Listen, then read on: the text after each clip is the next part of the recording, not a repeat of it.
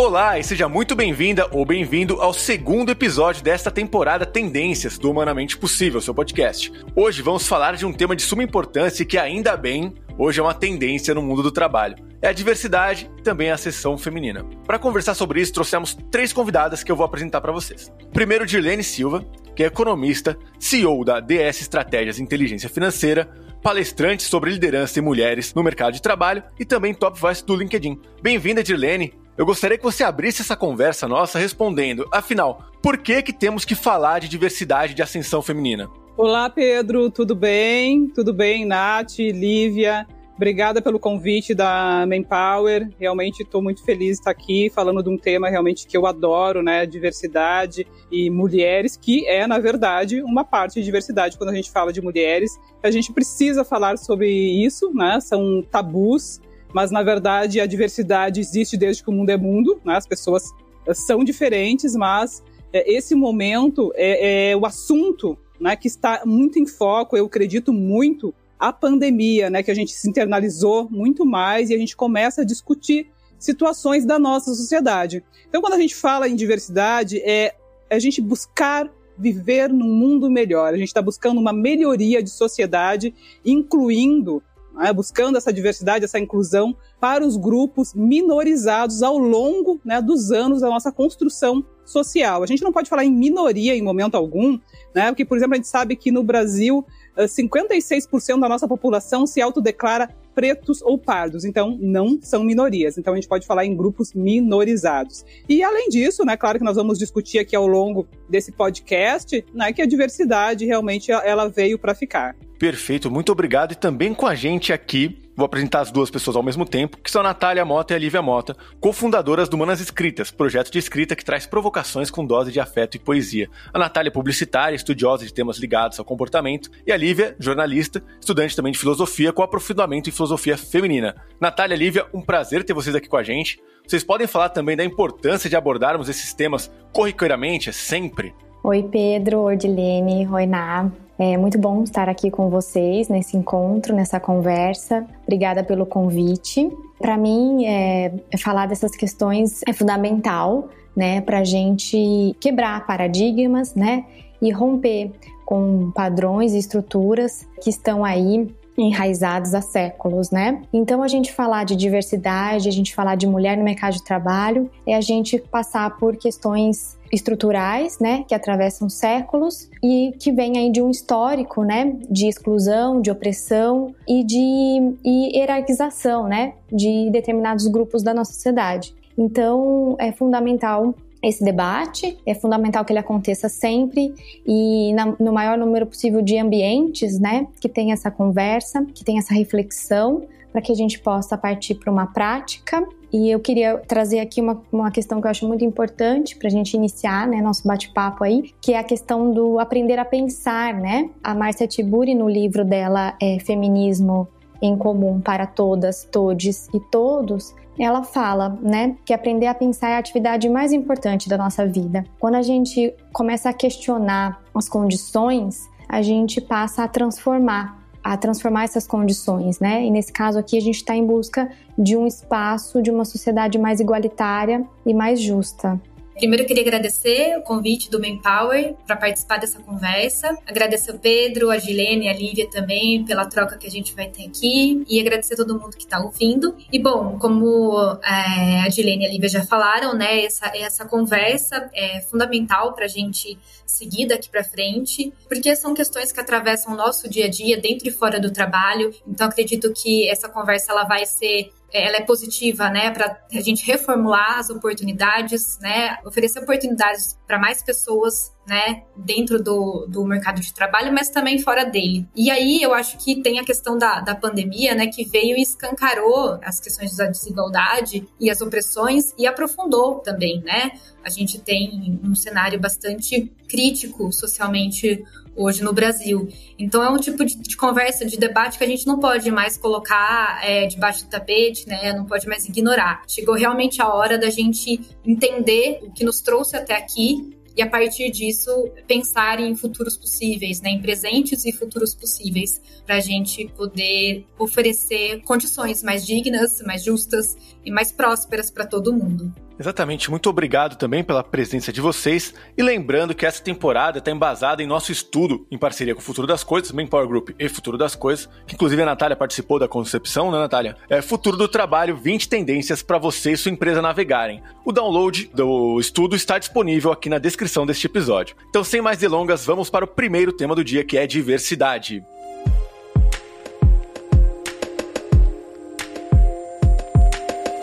Diversidade é um tema que precisa ser discutido nas empresas. Não há mais como negar a importância da inclusão, não só no mundo do trabalho, mas em todas as esferas da sociedade. Então, para começar essa discussão, Dirlene, o que, que você enxerga que está mudando ou mudou na sociedade, no consumidor também, que faz com que as empresas precisem olhar mais para dentro e para fora, buscando essa maior diversidade? Sim, Pedro. É, como falei antes, né? A diversidade sempre existiu, mas que bom que a gente está olhando para isso nesse momento. Uh, nunca é tarde, né? Sempre é tempo da gente olhar um pouquinho para o passado, né? E fazer as coisas melhores, né? A gente não pode eh, fazer um novo começo, mas a gente pode fazer um novo fim. Espero que não tenha fim, né? Que a gente uh, realmente inclua, porque diversidade é uma coisa e inclusão é outra, embora pareçam a mesma coisa. Né? Então, eu gosto de trazer sempre o conceito, quando a gente fala de diversidade, a gente está falando da pluralidade dos indivíduos, né, em termos de diferenças culturais, de identidade e de experiências. Né? E aí, quando a gente fala em inclusão,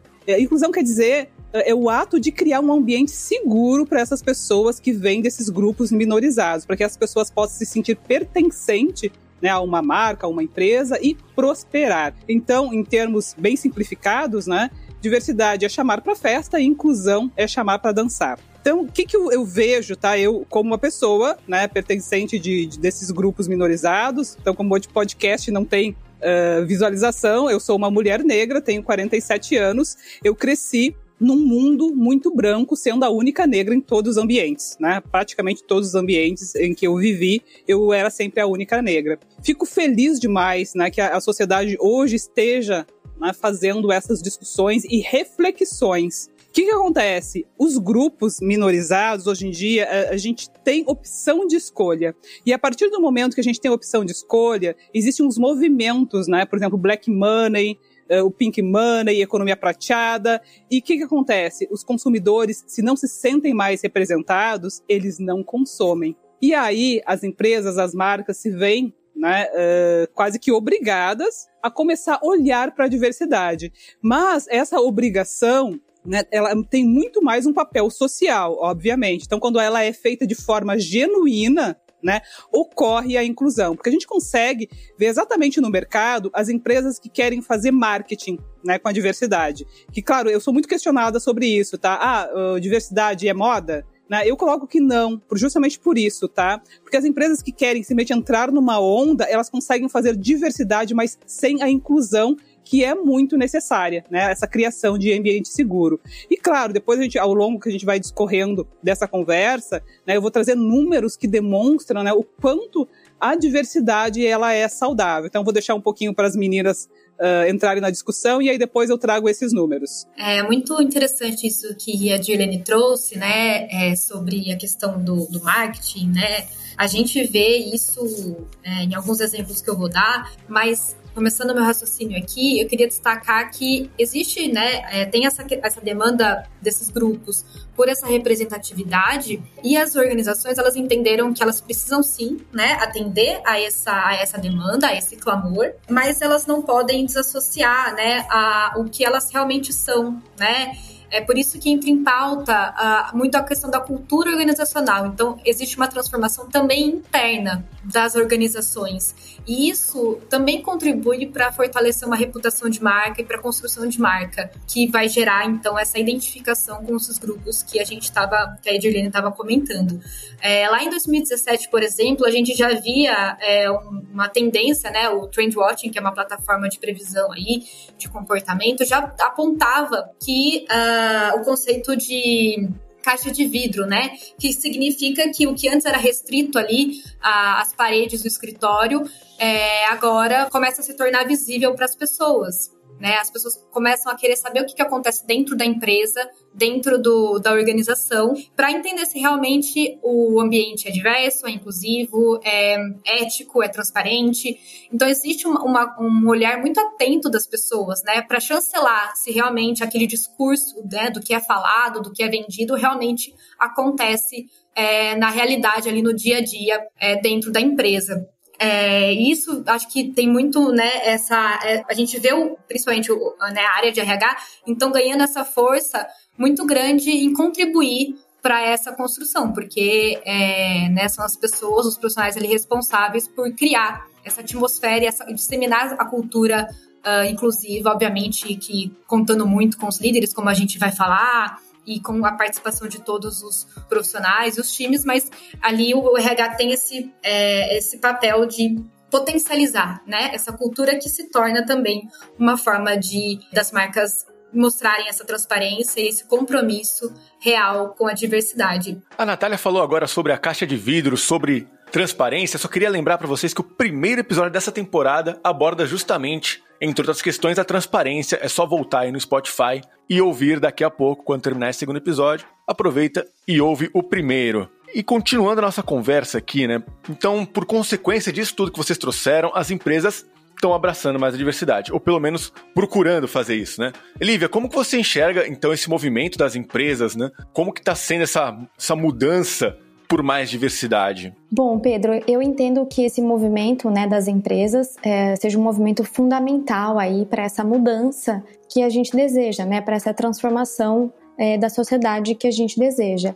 É, sobretudo porque as empresas elas são feitas, né, de pessoas. Empresas são organismos vivos e entendo que elas devam representar, né, esse mundo diverso e esse mundo plural né, da nossa existência. Somos seres únicos, né? Então é importante que haja dentro dessas, dessas empresas, né, que atuam é, no mundo, que interferem nas relações, que haja também, que seja composta, né, desses seres, é, dessa existência plural, né, que somos.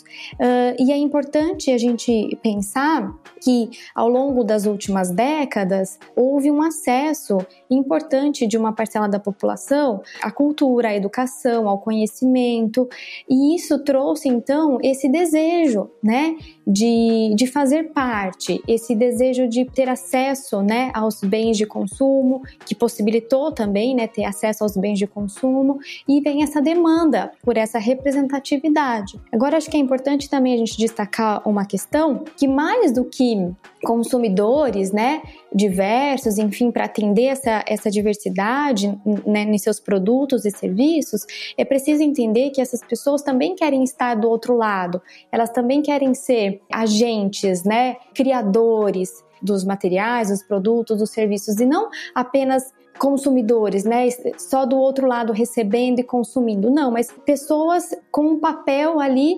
importante nessa cadeia toda, né? E não ficar só como a ponta dela. Então é importante essa inclusão para que essas pessoas possam atuar de dentro também e fazer parte dessa construção, para que a construção seja plural. A gente sabe que o, mundo não é feito de homens brancos héteros. Né? Então, se, só os homens brancos e héteros forem os pensadores, os criadores, quem produz, o resultado vai ser um padrão, né? E é justamente esse padrão que a gente quer romper, que a gente quer mudar. Nossa, que fala perfeita porque quando a gente fala né, em diversidade, a gente está falando em pluralidade e não existe inovação na mesmice, né? Então, quando a gente fala isso, é, a gente está falando muito em inovação também. Então, gostaria de trazer agora os números que eu falei antes. Tem uma pesquisa bem recente da Chroma Group uh, que fez uh, essa pesquisa com os grupos, né? Esses grupos chamados os minorizados.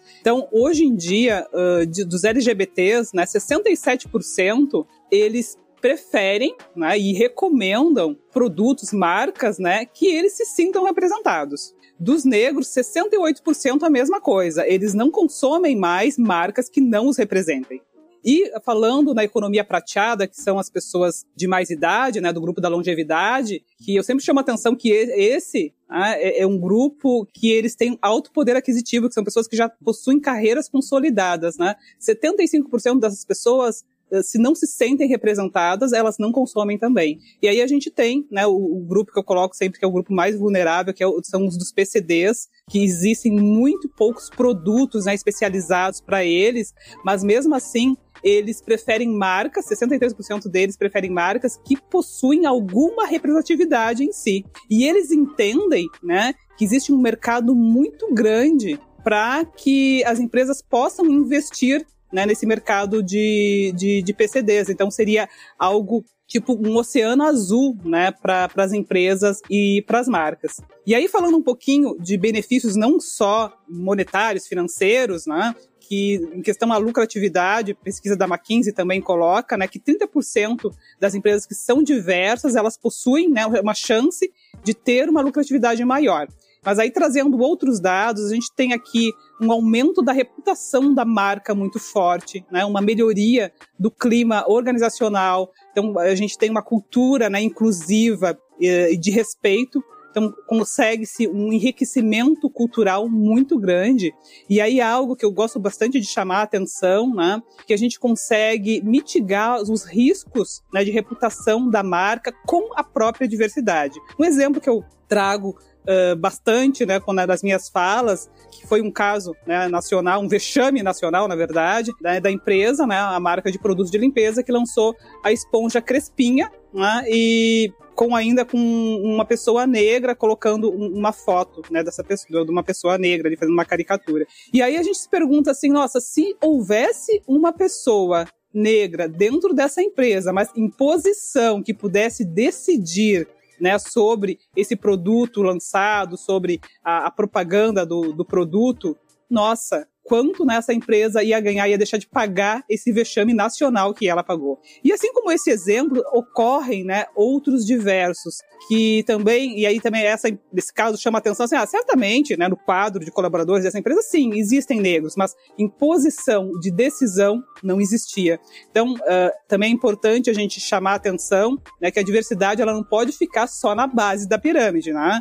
Ela tem que ir subindo para o topo porque aí sim uh, existe todos esses ganhos para uma marca e para uma empresa. E, e vamos pensar, vamos, vamos, falar sério, né? A gente não dá para pensar também somente em números, né? Vamos pensar em ganhos sociais. Né? É, dando um outro exemplo, né, dessa, dessa questão de reputação de marca, né, muito bem conectado à, à questão da cultura organizacional e da transparência que as pessoas estão cobrando hoje das empresas, a gente tem o caso, dois casos diferentes, mas que acho que ilustram bem uh, o papel, né, e como que as empresas podem agir nesse sentido. É, uma é o caso de uma marca de artigos esportivos que lançou uma campanha, né, com um atleta negro e foi uma campanha muito bonita, né, super bem recebida aí pelas pessoas, pelo mercado. No entanto, né, no ano seguinte, é, algum tempo depois, ela foi questionada, duramente criticada porque dos seus mais de 3 mil vice-presidentes no mundo, é, 10% eram pessoas negras. Então as pessoas é, questionaram, né? Então faz um, tem uma campanha, tem um discurso, mas e o que, que acontece dentro da empresa? Então existe muito essa questão da reputação, justamente porque as pessoas colocam em xeque, né? A postura e a intenção das marcas e das empresas. É, em contrapartida, a gente vê, por exemplo, uma marca de sorvetes que quando ocorreu, né? o assassinato do George Floyd nos Estados Unidos, é, foi uma empresa que que foi lá e acionou né, o governo americano para que contivesse as manifestações de supremacistas brancos e também acionou o Departamento de Justiça para que fosse instaurada uma comissão que avaliasse né, os efeitos da discriminação racial e que recomendasse ações então para mitigar e para eliminar né, esse tipo de atitude é, racista e violenta contra a população negra. Então a gente tem aqui também dois casos de como, como que as empresas, primeiro, né, estão sendo observadas e cobradas nesse sentido de trabalhar de fato, né, e genuinamente a diversidade e a inclusão no, em seus times. É, e também um outro caso que mostra como as empresas também podem agir é, extrapolando né, os muros ali da, dos seus escritórios, enfim, do mercado, para realmente influenciar em políticas públicas, em debates e fomentar esse tipo de discussão para além da sua função ali de comercializar um produto ou um serviço. Então, acho que são dois exemplos bastante interessantes para a gente dar esse parâmetro, né, do que a gente está vivendo hoje. Os três exemplos que vocês trouxeram mostram muito bem a importância da diversidade não ficar apenas no discurso, né, que é algo que acontece também. Vou trazer um exemplo aqui que eu acho que eu já até falei em outros episódios, de uma empresa internacional que, quando chega o mês da diversidade, muda seu, os seus avatares nas redes sociais, põe o arco-íris. Apenas em alguns países, na Rússia e no Oriente Médio, por exemplo, mantém o igual e finge que aquilo nunca aconteceu. Então, é, aonde isso realmente faz parte do, da cultura da empresa e aonde é só um discurso, né? E, e para isso, passar do discurso, é muito importante a participação dos líderes, né? Verdade, Pedro. Nossa, foi, foi muito legal essa tua pontuação. Justamente eu estava aqui para trazer, depois da, da fala da colega, essa questão do, dos líderes, né? Que eu dei uma prévia antes, né? Que é importante não estar somente na base da pirâmide, a gente tem que ir para o topo. E aí trago algo, uma fala bem importante, que é assim, ó, uma empresa, uma organização, ela nunca vai ser maior do que a cabeça do seu dono ou principal gestor. Então, sim, se né, esse dono ou esse principal gestor possui né, muitos vieses inconscientes, não adianta cobrar né, do, dos seus liderados algo diferente. Então, é importante demais quando a gente vai iniciar um processo de diversidade e inclusão dentro de uma organização, dentro de uma empresa, né, embora, claro, que o RH vai ser né, a, a, o setor, a área né, que vai realmente conduzir esse processo, mas é importante que esse RH comece a fazer essa sensibilização pelos líderes. Os líderes realmente precisam comprar essa ideia e entender. A verdade é essa comprar e entender a importância né, de se colocar a diversidade dentro dessa empresa. Ah, e aí eu coloco assim que é muito importante fazer essa desconstrução desses vieses e reconstruir uma nova forma. E aí gosto de a gente tem exemplos, né? Um exemplo aqui bem legal de uma pessoa conhecida nacionalmente é a Luísa Helena Trajano, né? Quando ela criou o processo de trainee, ela falou né, que ela não se considerava uma pessoa racista, mas quando ela olhou em volta dos círculos de amizade, dos círculos de relacionamento, ela viu que como né, eu não tenho pessoas diversas aqui. Né? E comigo ocorreu um fato que acho que foi em janeiro, eu recebi um, um contato né, de, de uma empresa a nível mundial, né, não foi brasileira, é multinacional, querendo conversar comigo. Eu achei muito estranho, né?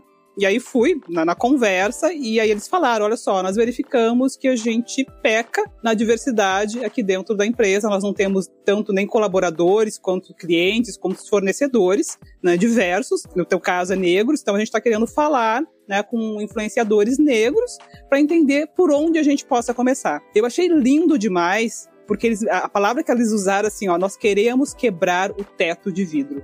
Achei maravilhoso. Então, eu sempre coloco que tudo, gente, mas tudo começa pela vontade. Então a gente vem, como eu falei antes, sou uma mulher negra, 47 anos, né? então a gente vem de um mundo em que a gente não falava a respeito antes. Então, eu acho muito importante a gente eh, entender que quando a gente fala em diversidade, tá, a gente não está falando de negros contra brancos, a gente não está falando de LGBTs contra quem não é, a gente está falando de melhoria da sociedade. Então é, é necessário né, que todos estejam nessa luta. Né? E as lideranças, essencialmente, elas vão trabalhar nesses vieses, na desconstrução desses vieses, né? iniciar conversas com as suas equipes para desconstruir isso, promover treinamentos com conteúdos né, de comunicação acessível, né, que impactam positivamente a organização, né, tirando esses vieses e acolher, né, principalmente trabalhar nessa inclusão né, de estratégias de acolher esse pessoal que vem da diversidade.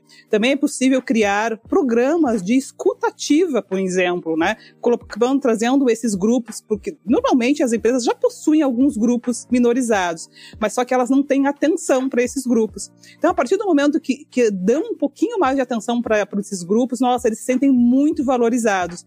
E aí começar, iniciar um programa de diversidade já com alguns grupos minorizados que possuem dentro da empresa, é muito saudável isso mesmo. E um ponto interessante, né, dessa, dessa questão dos líderes, como a Juliane falou, né, o RH ele vai conduzir ali o processo, né, de é, encontrar profissionais diversos, é, vai criar alguma comunicação endereçada né, a, esses, a esses grupos, mas ele vai trabalhar a linguagem, a abordagem, vai é, olhar com atenção para a redução dos viés inconscientes, mas de nada adianta a hora que chegar no momento ali da entrevista com o gestor, né, com o gestor, enfim, é, essa pessoa não está consciente e preparada também para nesse mesmo sentido, né? Então, não basta apenas recrutar, no momento da seleção e da contratação, é, a gente sabe que os líderes ali são né, é, pessoas que vão chancelar essa, essa decisão, e por isso, claro que no, no nível é, se level, mas também nos gestores de área, é, essa consciência tem que estar muito desperta e muito ativa para que esse trabalho né, de, de encontrar e trazer profissionais pro, pro, diversos para o time realmente seja é, efetiva. Isso vai para além do RS, né, Natália? Porque o pós-contratação também é muito importante, é que os líderes e o todo o trabalho do RH que vai fazer esse aporte, esse suporte para as lideranças, mas que eles consigam manter um ambiente de trabalho que seja saudável para todas as pessoas e que seja interessante para todas as pessoas. Com certeza, né? Até porque a pessoa que vai entrar para o time, como é, a gente falou sobre a questão da inclusão, elas precisam ser acolhidas pela, pelos colegas, né? E então, de fato, a diversidade a gente vê que é uma responsabilidade compartilhada, né? Para cada, cada indivíduo ali é, da organização precisa participar e estar envolvido e engajado nessa questão e ainda que o líder seja de fato essa, esse embaixador é, da causa todos ali precisam fazer parte dessa mudança. Isso tudo sobre a diversidade e inclusão, a gente bate muito na tecla de que é a coisa certa a se fazer pensando socialmente, mas também traz alguns benefícios, traz resultados para as empresas. A gente já falou um pouco de alguns deles aqui sobre a questão de consumo, né, de alguns grupos, mas a gente pode falar um pouco mais, né, sobre como que a empresa se beneficia de ter essa empresa mais diversa? É, eu acredito que, como a Adilene trouxe, né, a questão da inovação é muito importante, né, porque daí a gente consegue expandir, né, o olhar e expandir as possibilidades na criação de soluções, né, para atender um público que é diverso. Então, a questão da inovação. Eu acredito também que essa questão da, né, de um ambiente diverso, plural dentro das empresas colabora é, nas relações sociais e nas relações que extrapolam os muros ali da, da empresa e eles passam para a vida privada, porque quando você passa ali é, a conviver com outras pessoas, nesse ambiente que a gente está dizendo aqui, num ambiente de respeito, né, e de acolhimento, uh, isso pode ser levado para outros lugares, né, dentro de casa. É, eu acho que a gente tem essa, essa ruptura, né, que pode invadir outros espaços e alargar as relações, né, para outras situações, como também é uma via de mão dupla no sentido disso vir também de uma desconstrução e de uma consciência é, que pode vir de casa e você né, levar para o seu ambiente de trabalho. Então eu acho, eu acredito que é, essa, isso agregue tanto nas, nas questões né, econômicas, é, enfim, comerciais, de inovação, mas também agregue nas relações humanas e que para mim é, eu entendo como as mais importantes, né? As relações humanas que vão ganhando mais força, mais potência, mais empatia e mais tolerância. Ah, a gente começa inclusive a reconhecer particularidades do outro em nós. Então eu acho que é um crescimento que ele, ele permeia vários aspectos, né? Além da questão é, da empresa conseguir acessar outros públicos e outros consumidores para mim isso é muito maior, né? E a empresa como exercendo um papel importante, né, no mundo, na questão principalmente econômica, ela tem essa coisa marcante nesse né, posicionamento, junto com o poder público, claro, a gente tem que sempre pensar nisso, né, que ali ao lado do poder público ou enfim, dentro do seu espaço, mas tendo essa relação também, a empresa ela é algo que atua, né, no, no mundo e nas relações.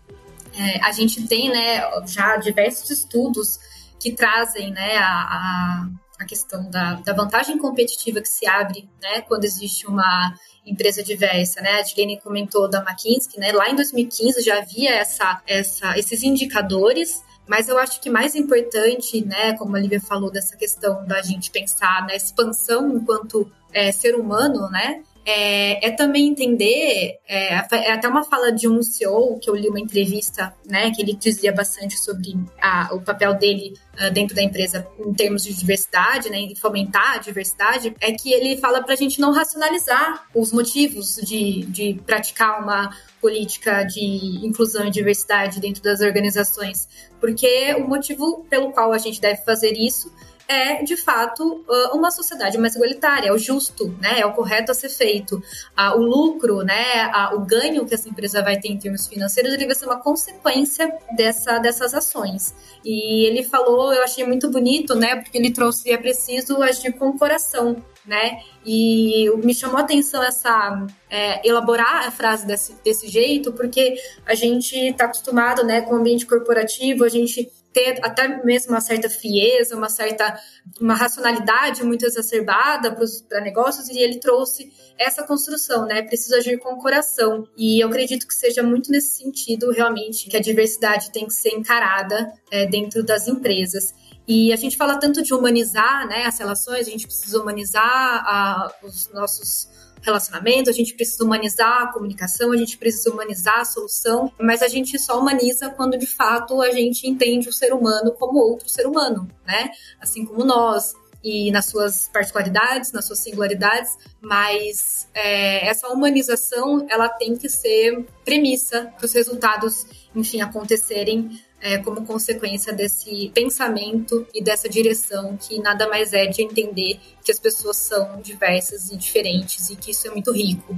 Gostaria de trazer aqui uh, um exemplo, né? Como eu já trouxe números antes, agora um exemplo que fica muito mais fácil a gente conseguir visualizar. É, é justamente é, é o exemplo do quanto a diversidade é saudável, porque ela nos faz enxergar de maneira diferente. Eu me considero uma pessoa muito empática. Eu tenho amigos que me apelidaram de rainha da empatia, para vocês terem um exemplo. Só que eu me deparei com uma situação em março, quando eu fui convidada pelo LinkedIn para fazer um vídeo né, em homenagem a, ali o dia 8 de março, Dia da Mulher, e aí esse vídeo eu tinha que fazer na minha casa, mostrando como é que eram as rotinas de, de home office, né, de uma mulher e mãe. Tá, fiz o vídeo, enviei lá pro LinkedIn, eles fizeram a edição, publicaram o vídeo na página. E aí veio um comentário né, de uma pessoa surda, falou assim: Poxa, LinkedIn, a estrutura que vocês possuem, vocês não colocaram legendas nos vídeos. Quantas pessoas né, surdas, assim como eu, gostaria de ouvir o que a Dirlene estava falando, gostaria de saber o que a Dirlene estava falando. E aí nossa, eu assim, ó, fui ao fundo do poço com aquela com aquele comentário, porque eu não conseguia em momento algum eu não conseguiria ter tido essa ideia. Eu era convidado a fazer vídeos nas né, palestras, eu nunca pensei, né, que poderia ter uma pessoa que não pudesse escutar o que eu estava falando. Eu só fui ter essa empatia a partir do momento que essa pessoa escreveu num comentário. E aí eu parei e percebi, né, e é uma coisa que eu defendo muito nas minhas palestras a respeito de diversidade, que a gente tendo o outro, né, o diferente do nosso lado, a gente consegue pensar diferente, a gente consegue ter empatia, porque a, a, a, mesmo sendo, querendo, tendo a boa vontade de ser empático, a gente não consegue enxergar o que a gente não vê. Né? A gente não consegue ter uma ideia se não tem uma pessoa que seja de um grupo, né, que tenha uma necessidade especial para né, nos passar essa ideia. Ah, então esse é um exemplo que eu gosto bastante de trazer. A gente fala muito da importância da escutativa nesses casos, né? Você está sempre disposto a ouvir, estar pronto para ouvir e entender isso. E quando a gente fala do mundo do trabalho, né, a gente fala no futuro, vai ser cada vez mais humano o futuro do trabalho, e para que o futuro do trabalho possa ser mais humano, mais pessoas têm que fazer parte ativamente dele. E com isso a gente vai para o nosso próximo bloco, que segue bastante conectado, mas com uma lupa sobre um ponto um pouco mais específico que é a ascensão feminina.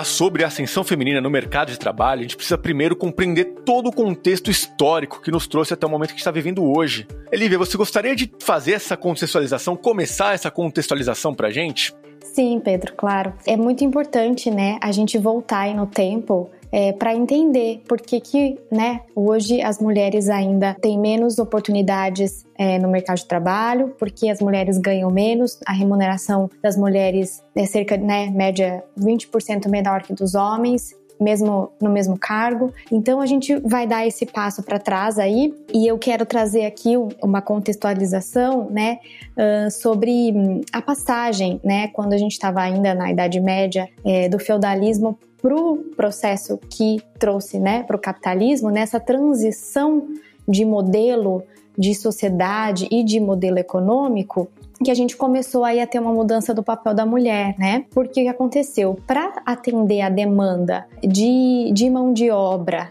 e também de consumidores para esse novo modelo foi quando foi colocada, né, determinado então que as mulheres ficariam em casa, né, nesse ambiente doméstico, porque, né, o corpo, né, o biológico uh, da mulher que é capaz de é, procriar, né, gerar vida, enfim.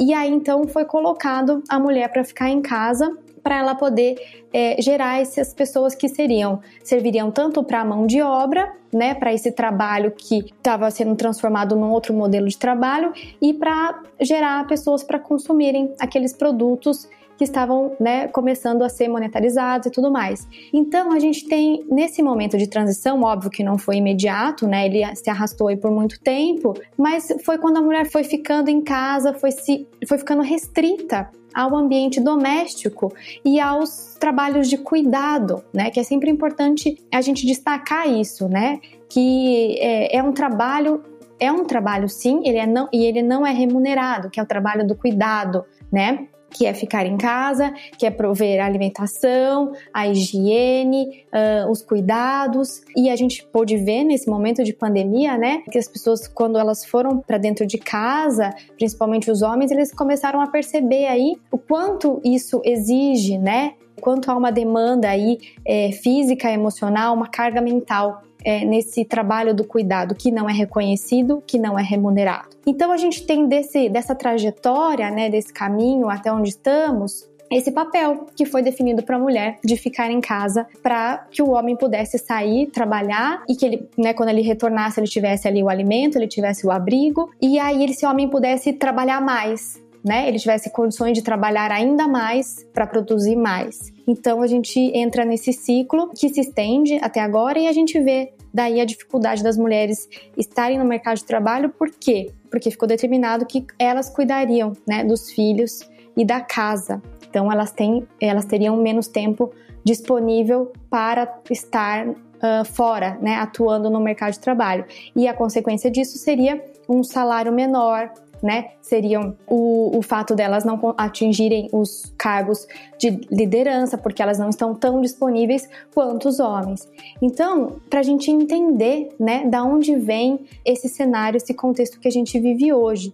E aí, mais uma vez, eu trago, né, essa necessidade de a gente mudar isso, né, da gente ter é, esse papel do cuidado é, dividido, compartilhado, uh, entre homens e mulheres e não haver uma exploração, principalmente né, do, do corpo ali é, da mulher, como a gente vê até, até hoje, né? Infelizmente aí. Atravessamos séculos e temos situações que parecem ainda muito, né, de, de muito tempo ainda, de uma, de, um, de uma idade média aí. Bom, trazendo dados né, do, do Brasil, complementando um pouco o que foi falado, é um contexto histórico, mas aqui né, da nossa realidade brasileira, é importante chamar a atenção né, que as conquistas dos direitos das mulheres né, aqui no Brasil, elas datam de menos de 150 anos. Em termos históricos, isso é muito recente né, realmente muito recente mesmo. Então, uh, em 1879, apenas nós mulheres passamos a ter direito a frequentar um curso superior.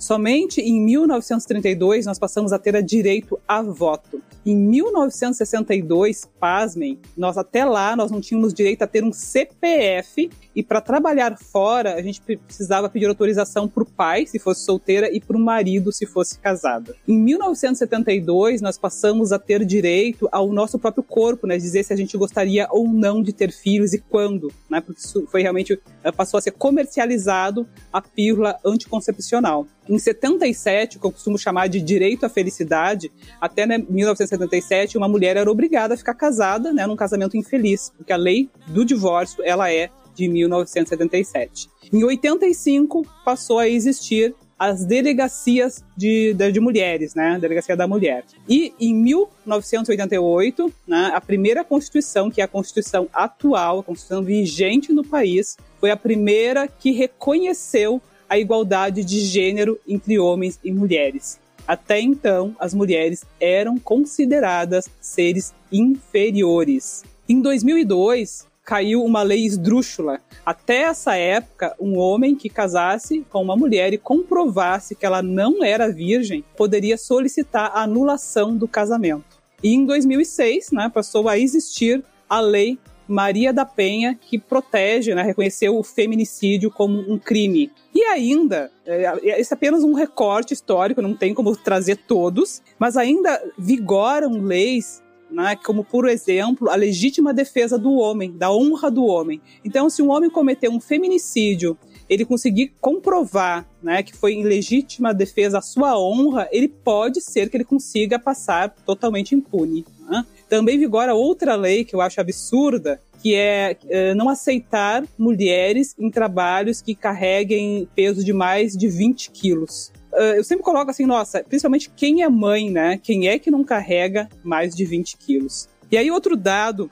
alarmante é que uma pesquisa muito recente, tá? Do mês passado do IBGE, uh, ele traz que somente 39% das mulheres brasileiras se declaram feministas. Eu, costumo, eu penso assim, ó, para uma mulher não se considerar feminista, só pode ser porque ela não sabe o que, que é o movimento feminista. Porque se a gente, nós mulheres, nós já nascemos mulheres, não tem como a gente depor contra nós mesmas, não é? Então, eu gosto de trazer o que, que é o feminismo. Né? Ele é uma luta por direitos das mulheres. Ele não é uma luta de mulheres contra homens. Ele não é uma luta de mulheres que querem ser mais do que os homens. Ele não é uma luta de mulheres que querem ser como homens. Não, a gente luta por equidade, que é uma igualdade respeitando as diferenças. E aí, gosto de trazer a fala da Joana Burigo, que é uma especialista em gênero aqui do Rio Grande do Sul, gaúcha, que ela diz que a única coisa radical que existe no feminismo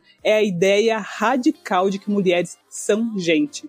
Né? Então, gosto de trazer sempre esse recorte a respeito né, da questão das mulheres e especificamente do feminismo, que eu vejo que precisa né, de, uma, de uma explicação, das pessoas entenderem o que, que é. Então, se as próprias mulheres não conseguem entender o que é o feminismo, imagina né, os homens. Exatamente, né? É, é uma luta pela igualdade, né? Acima de tudo. E a gente sabe que os movimentos feministas, né, o movimento feminista, em suas várias ondas, ele né, nos trouxe muitas conquistas. Mas eu, eu chamo a atenção aqui, né, para esse momento específico, né, a gente caminhando um pouquinho mais para o presente agora, de que a pandemia veio, né, e colocou em xeque alguns dos, alguns dos nossos, né, das nossas conquistas. É, a gente vê, por exemplo, uh, índices absurdos de violência doméstica, né, crescendo aí em diversos estados. É, as mulheres são as mais afetadas, né, na pandemia por conta de serem a maioria na linha de frente, então são a maioria é, nos hospitais como enfermeiras. A gente tem uma debandada né, do mercado de trabalho. A previsão antes da pandemia era que a, a presença feminina alcançasse aí em torno de 64% até 2030, mas esse contexto, infelizmente, fez com que a participação delas, né, da nossa participação, atingisse o menor índice em 30 anos. Então, assim, o que é importante a gente observar é que, apesar dessas conquistas né, que a gente teve, é, a, a questão do, da igualdade de gênero, ela exige uma vigilância constante para que a gente não retroceda no que já foi conquistado e para que a gente avance nessa pauta, é, ocupando mais espaços, debatendo mais e pluralizando né, essa conversa para contemplar todas as experiências e narrativas de vida das mulheres. É, e aí eu trago a, a, frase da Simone, né, Beauvoir, enfim, uma filósofa feminista que fala, né, que basta uma crise política, econômica e religiosa para que os direitos da, das mulheres sejam questionados. Então, é importante que é, nesse momento, né, onde a gente já vê uma fragilidade no sentido né, desses números que a gente é, que eu comentei agora, né, de violência e do, do mercado de trabalho enfim, entre outros, que a gente mantenha a atenção nessa luta, porque e amplie, né, essa, essa questão para que de fato a, a gente avance, né, vá em frente e não retroceda. Eu queria só complementar, né, o que a Dilene falou super importante da gente deixar muito claro, né? O que a gente diz quando a gente fala sobre feminismo, né? O que que é? Porque realmente eu fico muito triste quando escuto isso também de mulheres que se dizem não feministas, porque é, acredito que seja essa falta mesmo de conhecimento é, mais profundo, sabe?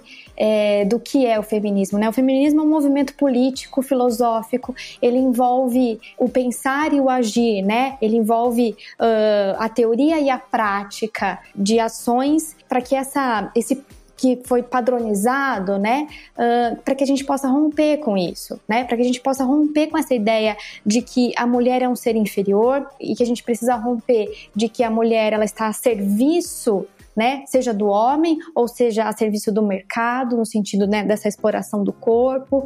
Então é importante a gente entender o que é o, o, o feminismo nessa sua amplitude né? Porque ele envolve várias questões e vários setores. E uma outra coisa que eu acho importante a gente destacar sempre quando se fala de feminismo é que ele só acontece, ele só é possível quando a gente fala de um feminismo coletivo, né? Ele não se trata de uma de uma conquista individual, né? É óbvio que cada mulher e cada pessoa ali ela, ela, ela celebra suas conquistas e e é, e é, isso aí, né? A gente tem que olhar para as nossas coisas, mas o feminismo em si, como esse movimento político, filosófico, social, ele só é real, de fato, ele só acontece quando ele é coletivo, quando ele fala de classe, quando ele fala de raça, quando ele fala de gênero, quando ele inclui e ele coloca em debate as condições é, de forma coletiva, né? Então é sempre importante a gente reforçar isso, que tem que ser uma coisa feita em conjunto, inclusive, né, com a participação dos homens porque como somos estamos aí mais ou menos meio a meio na, né, no, no, mundo, a gente precisa da participação dos homens também, porque senão a gente vai, é, se a gente não trouxer né, essa consciência dessa luta feminista para os homens, a gente vai é, deixar que eles continuem lutando com o que eles né, defendendo deles, vamos dizer assim, de uma forma muito, é, talvez muito simplista, mas é o que me vem agora. Então, a gente precisa de incluir, desde que, óbvio, né, estejam uh, dispostos a ouvir e aprender, porque é um aprendizado. Como eu disse, eu trouxe esse contexto histórico lá de trás para mostrar justamente que é uma coisa que vem de muito tempo. Por isso é muito difícil de mudar, porque está enraizado, está tá em cada célula do nosso corpo. Então, assim, atravessa gerações, é uma questão que vem de muito tempo. E por isso essa tensão constante e por isso essa união de forças. Porque senão a gente não consegue mudar e a gente não consegue manter essa mudança. Perfeito. E acho que até aqui vocês trouxeram um grande apanhado das principais dificuldades para a gente alcançar a equidade de gênero, né? que é um desafio, mas também um direito, que inclusive faz parte dos Objetivos de Desenvolvimento Sustentável da ONU. Né? Como que a gente pode, então, entender como que esses problemas impedem a equidade, como que a gente pode conscientizar as empresas e as pessoas para auxiliar nessa redução da disparidade de gênero? Sim, Pedro, ótima colocação. Né? Na verdade, não é muito diferente, como eu iniciei né, a fala lá no início falando de diversidade, quando a gente fala de mulheres no mercado de trabalho, é também um tipo de diversidade. Então, não é diferente a conscientização. Né? A gente tem que chamar para conversa. É, eu bato muito na tecla, né, que o início do fim de um tabu é quando a gente começa a falar sobre, né? Então, reunindo as grandes lideranças, voltando, né, que a organização não é maior que a cabeça do seu dono, o principal gestor, porque a gente precisa entender a origem né, desses problemas. E aí, como eu trouxe, as meninas, as colegas trouxeram perfeitamente todo esse histórico, né? Então, tudo isso precisa ser colocado. Porque um caso que as próprias mulheres não reconhecem né, o feminismo, elas não entendem o que é o movimento feminista, então é natural que muitas pessoas não saibam também o que, que é. existe uma grande distorção, né, achando que as mulheres querem conquistar os lugares dos homens.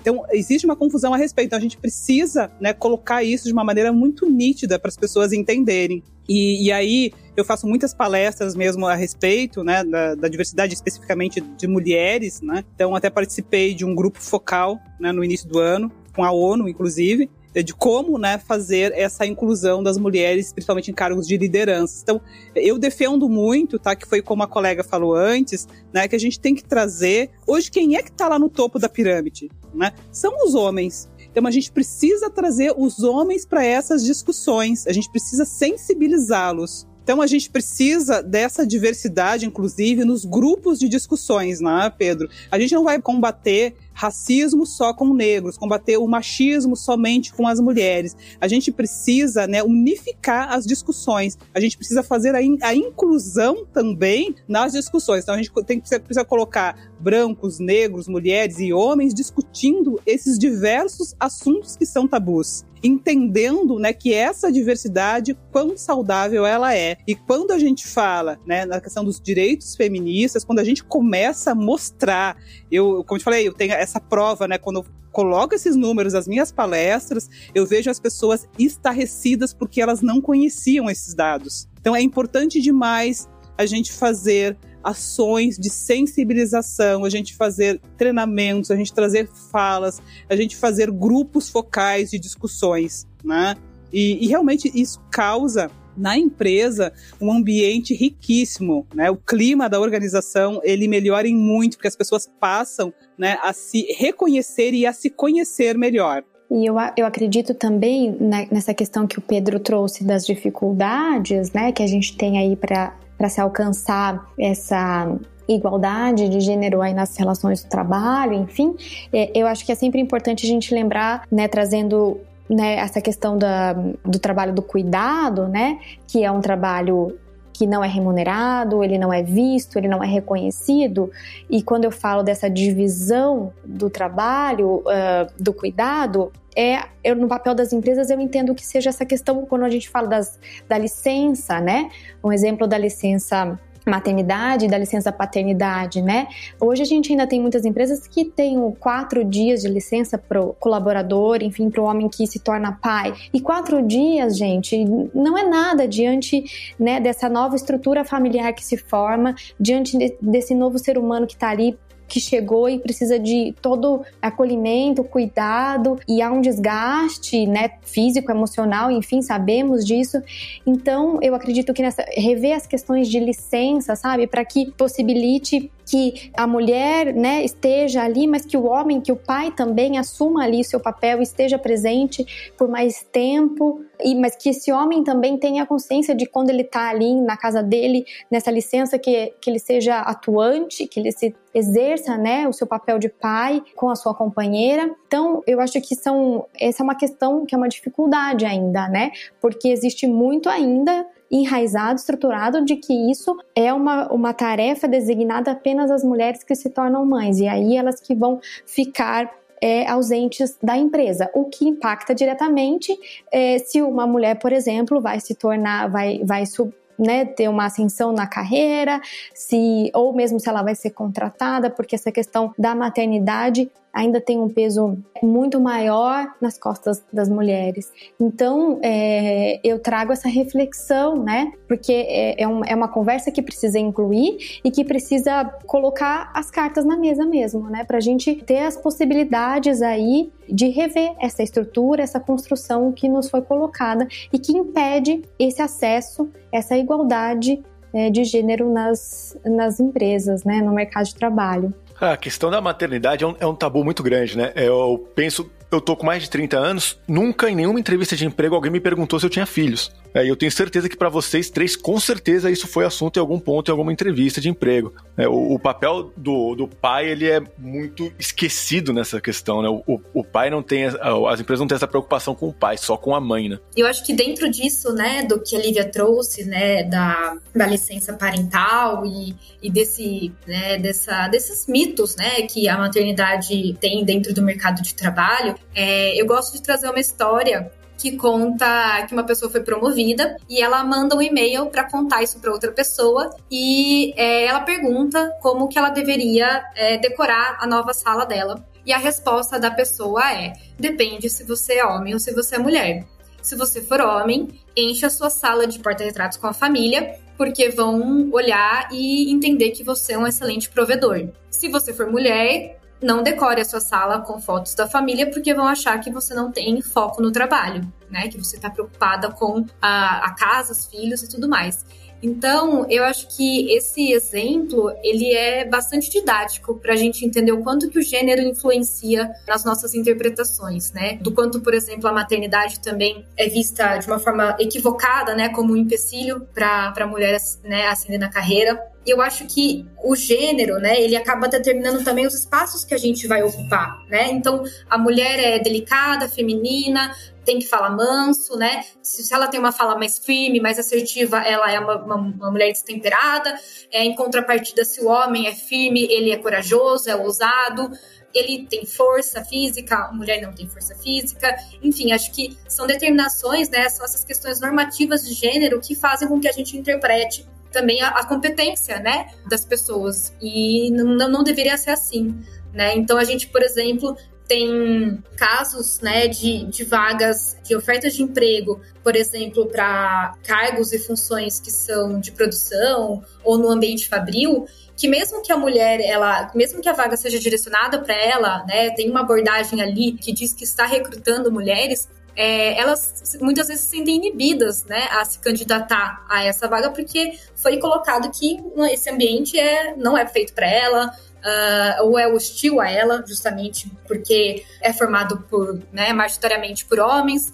Então, assim, a gente entende que, por isso que essa, esse debate aqui é tão importante, né? Porque a gente precisa quebrar com esse tipo de percepção de que o gênero determina o que você tem que fazer, como você deve ser e onde você deve estar. E eu acho que é, é em torno disso que a gente tem que começar a desconstruir né, o que nos foi ensinado. Uh, num, num, trabalho que a gente fez, né, a gente ouviu, por exemplo, de uma, é, de uma dentista que ela trabalhava na área de implantodontia, que é uma especialidade dentro da odontologia que não tem a, presença feminina de uma forma maciça. Então, ela foi atender um paciente e o paciente perguntou se era ela que queria extrair o dente, né?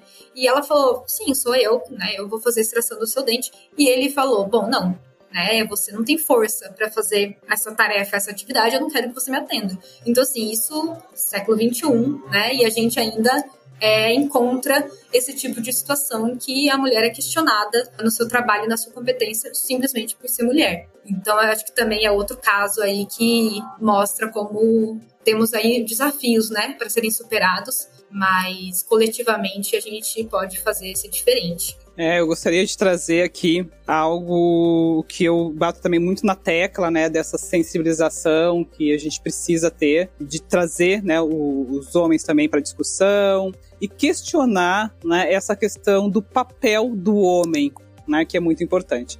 Aí eu costumo dizer assim, ó, tá, uh, se uma empresa não, não vai contratar mulher porque acha que a mulher vai sair muito por causa do levar o filho no médico, enfim, o filho na escola tal, Será que é importante a gente refletir se a mulher está exercendo demais o papel dela de mãe? Será que não tem homens não exercendo o seu papel de pai? Porque a gente sabe que existem sim mães solos, né? O número realmente é, é bem alto, mas só que muitos casos dessas mulheres, principalmente ah, as que estão ali no mercado de trabalho, elas possuem maridos, elas possuem companheiros. Então, por que somente a mulher exerce o papel de mãe? E por que, que o homem não exerce seu papel de pai? A responsabilidade, idem, né? Deveria ser idem. E aí, uh, também nas palestras que eu faço, muito voltadas para as mulheres, é entender essa questão da priorização. Né? A gente vive numa sociedade patriarcal e a gente precisa realmente questionar, colocar em xeque isso. É entender que o, o que nos trouxe até aqui não é suficiente para nos levar adiante. Então a gente precisa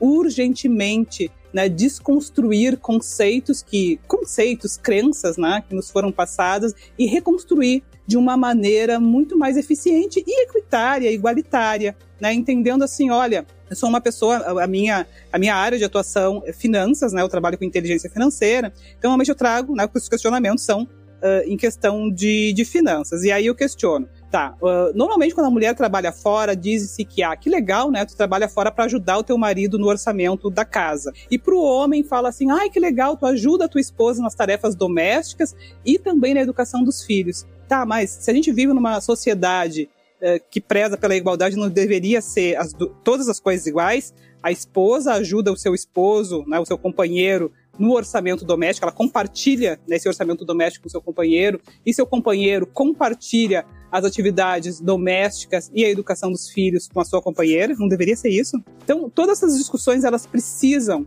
né? Vai, vai até muito além, né? Tanto Pedro, Nath, Lívia, vai além do mercado de trabalho, é verdade. Né?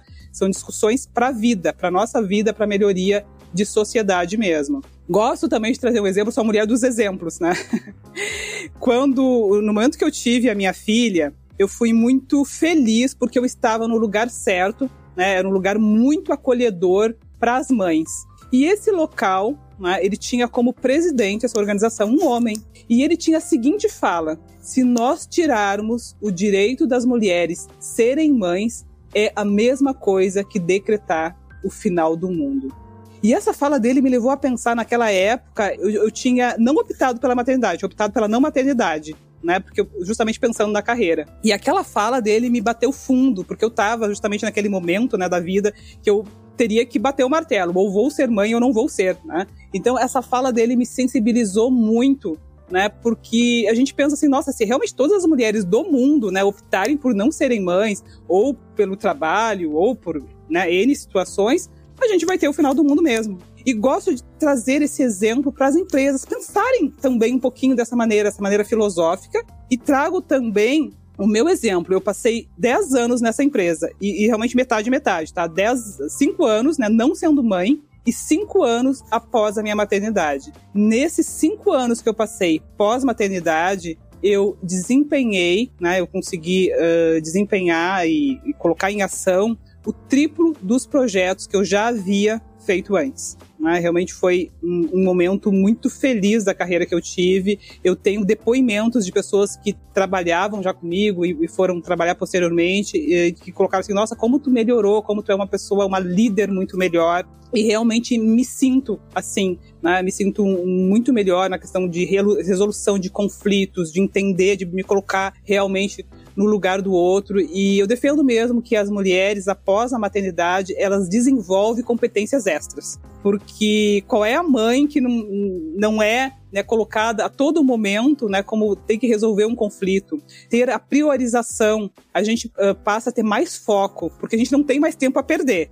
Né? A verdade é essa. Então a gente passa a ter muito mais foco. E essas são apenas algumas das competências que a gente desenvolve né, além dos, das que a gente já tem. Juliane, queria aproveitar para trazer um ponto aqui de uma pesquisa nossa que vai muito com o que você estava falando sobre a questão das divisões, da maneira que é dividido bem, entre aspas, aqui, as tarefas domésticas. A pesquisa O que os trabalhadores querem, que nós fizemos recentemente durante a pandemia, aqui no Power Group, perguntou ali, entre, dentre outras coisas, como que os homens e mulheres estavam vendo a possibilidade de voltarem aos escritórios. Enquanto os homens olhavam para o escritório, a volta para o escritório, como uma probabilidade de mais visibilidade e promoção, as mulheres olhavam o escritório como uma maneira de separar o trabalho e casa e diminuir essa sobrecarga que acabou sendo colocada sobre elas durante a pandemia. Os dados aí da pesquisa que os trabalhadores querem, que está disponível também para download aqui. Vou colocar aqui na descrição também do episódio. E mais um ponto, a, Nath tá, a Natália estava falando sobre a questão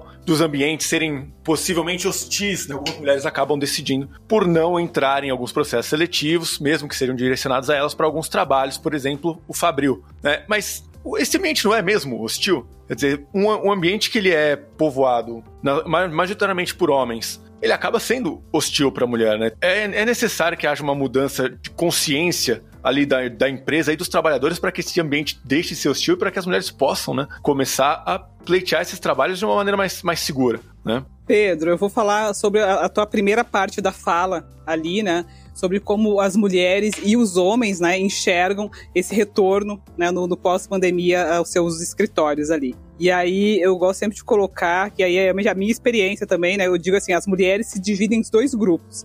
As que são mães e as que não são mães, né? Eu vejo as mulheres que não são mães dizendo que sobra tempo, que elas não têm o que fazer. Porque elas já cansaram de assistir as séries, né? Nos streams de vídeos, elas já cansaram de assistir as séries e não tem mais o que fazer. E as que são mães, elas estão pedindo, pelo amor de Deus, eu não consigo assistir uma série, eu não consigo pintar a unha, eu não consigo arrumar o cabelo, eu não consigo nada. Porque a gente passa envolvida com o trabalho, né? E com os filhos. E quando não, né? No meu caso, eu tenho a, a minha filha que durante a manhã ela, ela fica em casa junto comigo, né? E aí eu tenho que me desdobrar entre o trabalho e a minha filha. Aí à tarde ela vai para a escola. Então tem toda essa diferença, tá? É, então assim, as mulheres ainda dentro, né, do grupo de mulheres a gente tem essa complexidade das que são mães e não são mães também. Né? E os homens têm, parece que o, o oceano azul, né? Que para eles é, é, é, muito, muito cômodo. Né? Então, e aí fica nítido a questão das divisões das tarefas domésticas. Tá? É isso que eu queria pontuar. Bom, e complementando, né, essa, nesse momento, né, que a gente está trabalhando de casa, enfim, muitas pessoas trabalhando remotamente. Uh, um ponto que é colocado no estudo do Manpower Group é o olhar atento que as empresas têm que ter, né, a autocrítica ali, na hora de fazer a avaliação de desempenho dos colaboradores e das colaboradoras. Então, como que o viés de gênero pode influenciar na interpretação do que está sendo uma boa entrega ou não? Uh, é por isso que é fundamental que haja um espaço para que a mulher que é mãe, ou enfim, a mulher que tem uma determinada é, experiência de vida, ela tenha a possibilidade de conciliar o trabalho dela com a maternidade, ou enfim, com a rotina que ela tem dentro de casa. É, e a empresa precisa entender isso,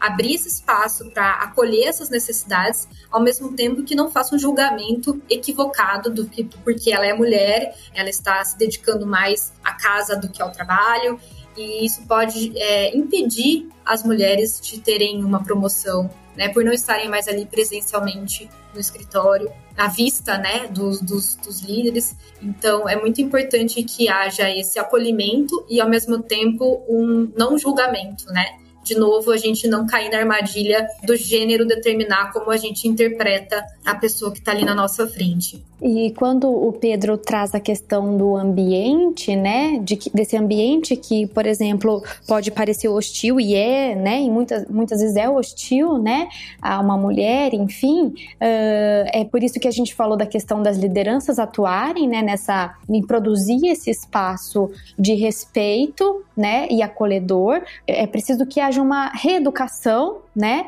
em relação a, a, a certos comportamentos, né, que até um tempo atrás é, eram julgados engraçados, né? Era o comportamento, se você é homem, você se comporta assim, quando tem uma mulher, enfim. Então, assim, é toda uma mudança mesmo, né? De, de comportamento, de paradigma que precisa ser feito para que a mulher possa estar num lugar e se sentir segura, porque as mulheres têm medo, isso é um fato, né? Ser mulher é você ter medo, por isso que é, existe uma a frase de uma pensadora que me fugiu o nome agora, mas ela diz que liberdade é não ter medo. Né? Então é muito importante a gente pensar isso e nos ambientes de trabalho também. Né? Eles precisam ser seguros, eles precisam ser acolhedores. E quando a gente fala da questão da mulher ocupar determinadas é, funções ou não, a gente está falando também de um discurso que foi embutido, né? Um discurso de que isso é essa profissão é de mulher, essa profissão é de homem, ou isso a mulher é capaz de fazer, isso a mulher não é capaz de fazer, como a Adiliane disse, a questão dos 20 quilos, né? E aí isso acaba o quê? Esse discurso ele é tão forte, ele é tão repetido, ele é tão colocado, né, nas nossas cabeças que as mulheres realmente elas, ah, isso não é para mim, esse lugar não é para mim, ou essa função não é para mim, eu não consigo, eu preciso ver um, uma coisa, né, que esteja dentro desse, de, disso que foi determinado como, né, do feminino tal. Então, é, é assim, são várias, várias questões que fazem parte desse todo que a gente está discutindo aqui, mas a gente não pode deixar escapar nada. Precisamos estar atentos a todos esses detalhes, tudo isso que forma essa engrenagem aí dessas relações humanas e dessas relações de trabalho. E trazendo também, eu acho que isso que a Lívia é, colocou, a gente volta para a questão da representatividade, né? Quando a gente vê ah, uma mulher ocupando um determinado espaço, a gente entende que é possível, né, que aquele espaço seja ocupado por uma mulher. E as mulheres, inclusive, elas é, enxergam isso, né? Tem uma pesquisa da KPMG que, que mostra que 67% das mulheres é, diz que aprenderam as lições mais importantes da, é, sobre liderança com outras mulheres. 82% dizem que o acesso ao networking com líderes é, mulheres a, impulsionaram as suas carreiras. Então, assim, quando a gente vê um ciclo muito bonito, né? Quando uma mulher ocupa um determinado espaço e outras também se inspiram e se motivam a ocupar também. É, e de novo aqui a gente mostra a força do coletivo, né? Que é uma, uma de fato fortalece a outra e assim a gente consegue fazer as, as mudanças uh, mostrar que não existe né, delimitações nesse, nesse sentido. Uh, um ponto também né, que a liderança feminina ela já é uma prioridade para 66% dos CEOs das empresas, de acordo com uma pesquisa que foi feita por um conjunto de veículos é, que se chama Pesquisa Mulheres na Liderança. É, entretanto, para 69%, a intersecção, né, a liderança que considera a interseccionalidade, aparece como um grande desafio. Então, para que a gente de fato tenha a representatividade, né, é, é preciso pensar de uma forma interseccional. Existem mulheres, mas com diferentes jornadas de vida, diferentes experiências de vida, e a gente precisa olhar para que todas sejam contempladas, né? É, não colocar todas numa mesma caixa, porque a luta é de todas, mas a gente precisa respeitar a história de vida e as intersecções que existem dentro do grupo de mulheres. Lembrando, pessoal, que nós fizemos aqui no Manpower Group, no ano passado, no finalzinho do ano, um webinar muito legal sobre diversidade nas empresas, como atrair e reter mais mulheres no qual foi discutido bastante esse tema, inclusive trazendo é, algumas soluções práticas de como as empresas, como os líderes podem agir para melhorar essa questão da retenção e da atração de mulheres nas empresas. Ele está gravado e está disponível também para quem quiser ouvir e vai ser mais um link que eu vou deixar aqui no nosso episódio. Continuando a nossa discussão, a gente pode pensar também todas as questões que vocês estão falando, elas também acabam repercutindo na questão da disparidade salarial, né? Se você fala não, que talvez as mulheres elas não são capazes de fazer tal coisa, ou essa tal coisa deveria ser para um homem, então já que é para um homem, eu vou pagar menos para uma mulher. Esse é o, o raciocínio tosco que existe, né? É, Pedro, verdade. É, é, como acho que foi a Lívia, né, que colocou que as mulheres recebem, né, pela, exercendo a mesma função salários menores que os homens. Essa, essa, esse dado, né, essa, esse percentual é de 20% até 30%. Né, o salário das mulheres são menores que os homens. E aí, como uma representante né, das mulheres que trabalhei durante muito tempo no mundo corporativo, eu sempre coloco assim: tá, no momento da, da admissão, né, a gente acaba não sabendo disso. Mas depois a gente, a gente precisa, sabe, se posicionar. Quando vem à tona isso, né? Se eu estou numa empresa que eu passo a saber, claro, na admissão eu não vou saber, mas depois eu fico sabendo que tem um homem que desempenha a mesma função que eu desempenho, que eu tenho uma remuneração menor que ele, é importante a gente uh, se posicionar e fazer essa cobrança. Então, eu acho que vai, claro, a gente precisa buscar conscientização, mas a gente precisa também se posicionar. Né? Então, esse dado precisa urgentemente né, ser mudado, porque qual é a diferença? Eu vou, eu vou ter um trabalho menor? Então, sabe, a gente precisa discutir essas questões e colocar em xeque mesmo. Né? Qual é a diferença? Eu estou fazendo algo menos que o, o, homem lá poderia fazer? E isso vai, claro, eu tô, a gente está falando agora especificamente sobre mulheres, né?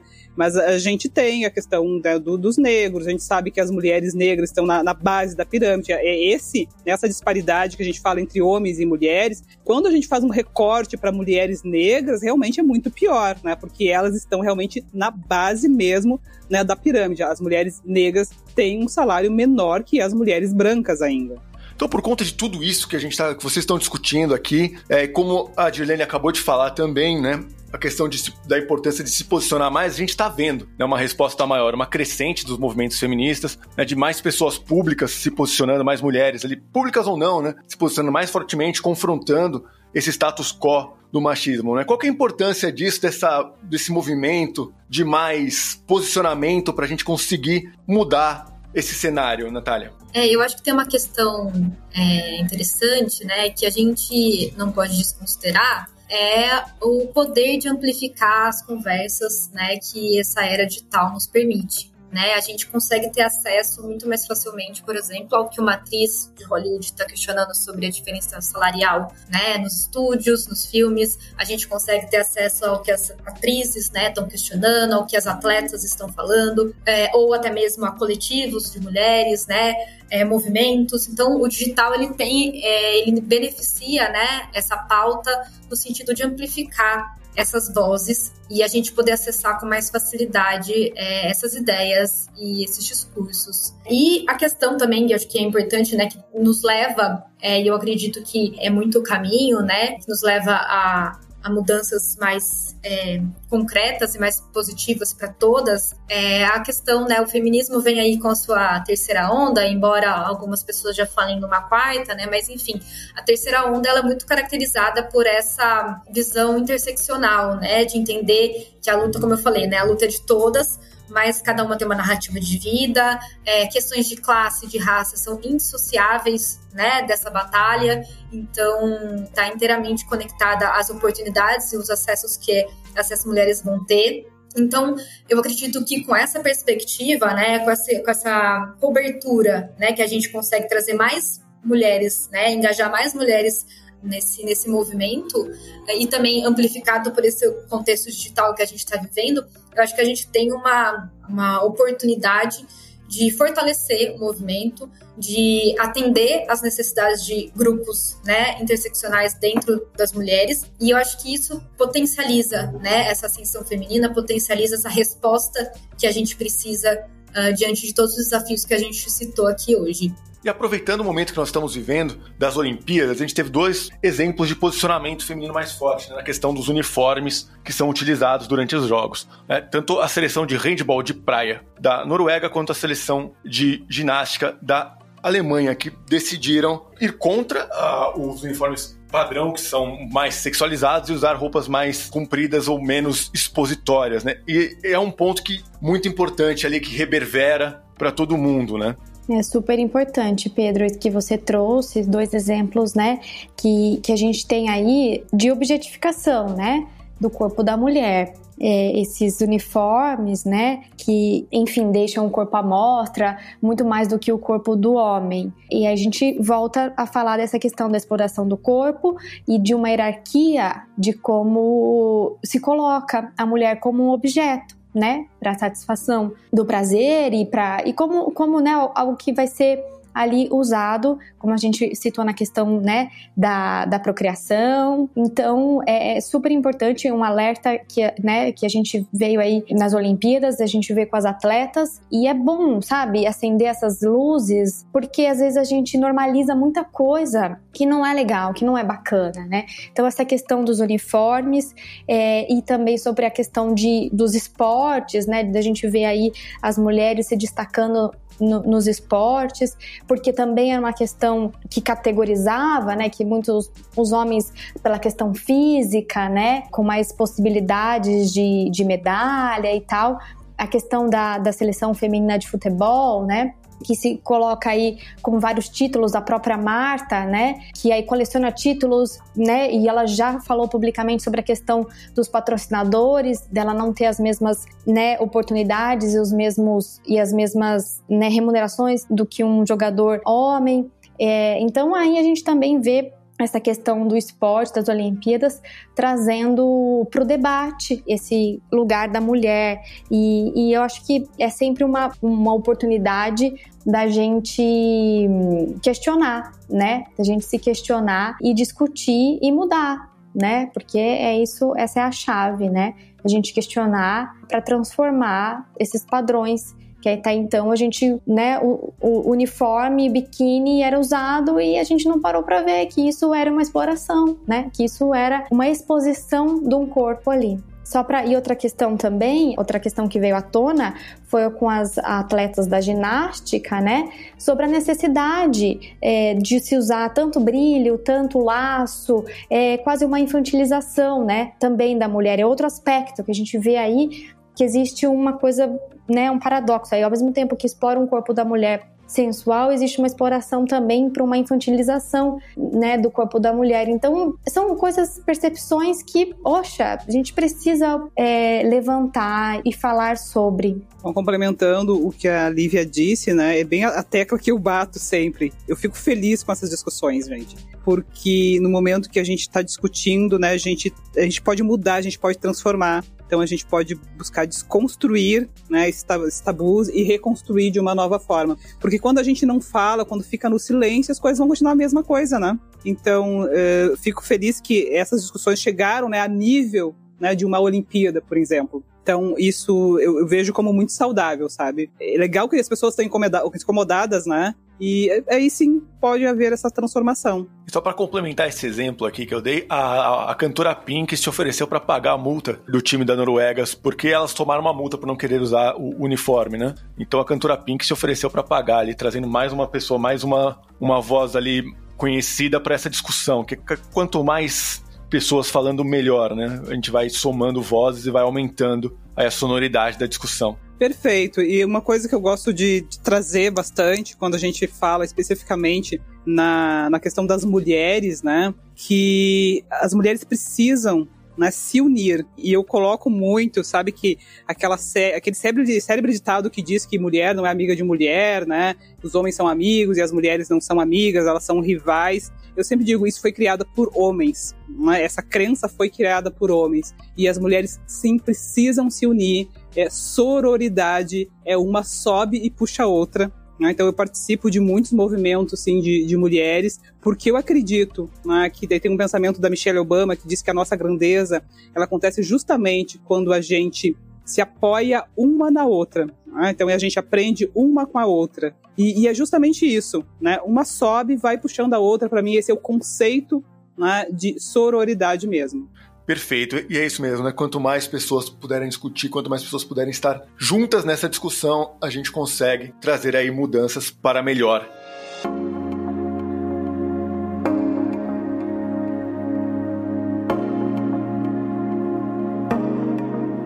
E assim a gente chega ao final deste episódio, tá? a gente está acabando o nosso tempo. Esse episódio de Humanamente Possível acaba, então quero agradecer muito a presença de vocês três. Eu aprendi muito durante essa nossa conversa, tenho certeza que nossos ouvintes também. E aí, para a gente poder finalizar, eu gostaria que vocês, para se despedirem, mandassem rapidamente uma última consideração para as lideranças de como buscar mais diversidade nas suas empresas.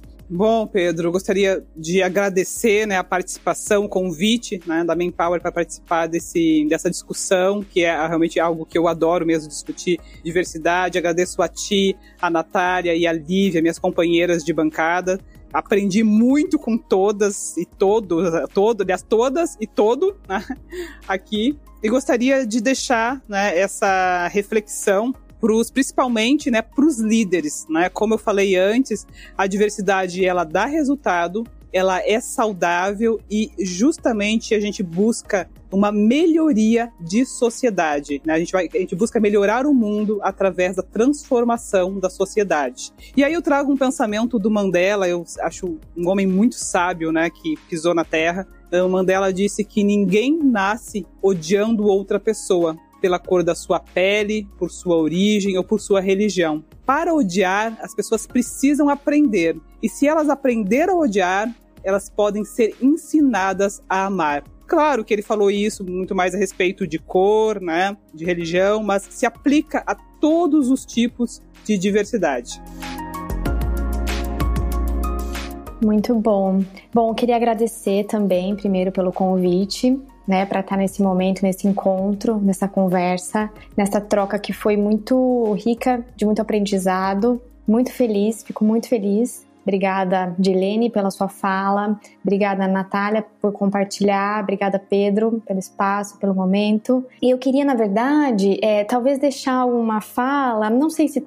Acho que não queria deixar isso assim é, definido para a empresa ou para os líderes, eu queria deixar essa fala para as pessoas. E que eu acho, eu entendo que esse nosso. Essa nossa luta, né, da diversidade, da, da questão do feminismo das mulheres. É uma luta de todos, como eu disse, uma luta coletiva. Por isso quero falar para todas as pessoas. E eu acredito muito é, no poder das novas gerações. Acredito muito no poder das crianças de hoje, sabe? De como a gente pode mudar isso que vem de tantos anos, né, de como eu disse, nas nossas células, enfim, de como a gente pode transformar isso com os nossos pequenos dentro de casa, né? Ensinando que não, não tem cor de menina, cor de menino, que não tem coisa de menina, coisa de menino, e que as possibilidades são para todos e devem ser para todos e todas, e para que não haja preconceito, para que não haja racismo. Então eu acho que é, começar, sabe, nessa infância, nesse, nessa conversa em casa, nas atitudes em casa, né? No, no, na, no, compartilhar das tarefas, das responsabilidades. Eu acho que quando a gente faz e, e uma criança vê, ela vai reproduzir, né? Então que ela reproduza isso já com essa mudança desse padrão, né? Então eu acho que a minha mensagem final é, talvez seja mais ampla, mas é, é o que eu gostaria de dizer assim para todos e todas, para as pessoas. Bom, gente, eu aqui agradeço demais também a troca. Muito bom ouvir essas falas. Obrigada, Pedro, pela condução, de Helene, Lívia. É, bom, acho que, enquanto uma pessoa aqui das palavras escritas, eu acredito muito no, nos livros, sabe? Eu acho que se a gente precisa é, reformular né, a forma como a gente vive e quer viver daqui para frente, é, a gente precisa olhar para o que nos trouxe até aqui. Eu acho que os livros, né, tem, a gente tem excelentes autores e autoras, uh, excelentes títulos que podem é, nos apresentar né, esse, esse conhecimento é, com seriedade e de uma forma bastante também didática. Então eu recomendaria né, uma leitura, uma não, né? Leituras sobre temas que permeiam, né, esse, esse cenário de desigualdade, então é a escravidão, né, o próprio machismo, né, o próprio a questão do, do patriarcado, enfim, eu acho que existem é, temas ali que circundam e que podem ser muito esclarecedores para a gente abrir, né, a, a cabeça e se conscientizar de privilégios, é, de hierarquias de poder e do porquê que precisa ser diferente. É, e outro, outro ponto, né, que eu só queria reforçar aqui, é que eu também acredito que as empresas têm esse papel, né, de buscar entender essas realidades, né, acho que nunca supor, né, nunca ir no achismo, mas sim ouvir, né, é importante que elas estejam dispostas a ouvir com atenção e com cuidado o que, que, o que, que essas pessoas têm para dizer e para ensinar e para é, colocar ali para que realmente exista uma mudança efetiva, um espaço é, de, de troca e assim a gente possa é, gerar mais oportunidades significativas, é, não só no trabalho, mas para a vida das pessoas como um todo. Então é isso, gente. Obrigada e foi um prazer.